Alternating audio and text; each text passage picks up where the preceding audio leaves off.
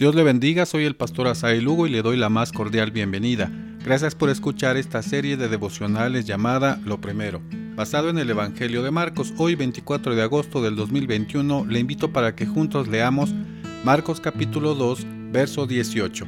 La Biblia dice, y los discípulos de Juan y los de los fariseos ayunaban, y vinieron y le dijeron, ¿por qué los discípulos de Juan y los de los fariseos ayunan, y tus discípulos no ayunan? Reina Valera 60. Otra versión del mismo pasaje dice, una vez estaban ayunando los seguidores de Juan el Bautista y los fariseos, y algunas personas fueron a Jesús y le preguntaron, los seguidores de Juan y los de los fariseos ayunan, ¿por qué no ayunan tus discípulos? Dios habla hoy.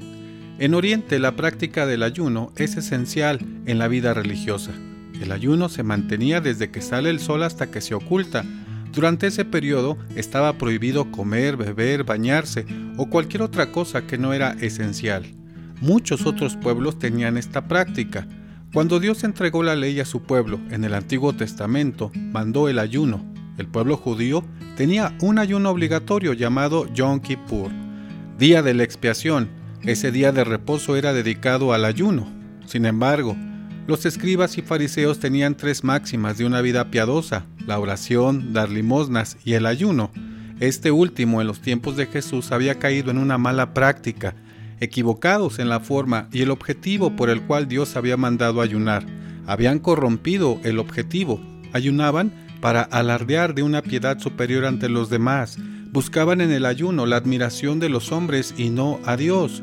Se presentaban a ayunar en las calles para presumir de piedad, exagerando estar desalineados, descuidados en su imagen, demacrados, y hasta se pintaban la cara de blanco para exagerar su palidez. Ayunaban dos días a la semana y en particular eran los días de mercado, una muestra del orgullo y de la presunción espiritual. Jesús condena la acción incorrecta sobre el ayuno, no el ayuno.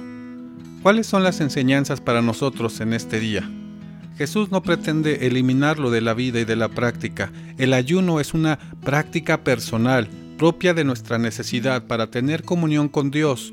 Su objetivo, pedir perdón, suplicar su gracia, tener paz y consuelo con nuestro Padre Celestial. Es tan intensa que comer o hacer cualquier otra cosa no tiene prioridad porque en ese momento lo más importante es estar con Dios. Hoy en este día demos gracias a Dios porque a través de Jesús podemos conocerle y estar en comunión con Él. Le espero mañana para seguir reflexionando en la historia de Jesús en esta serie de devocionales llamada Lo Primero. Dios le bendiga.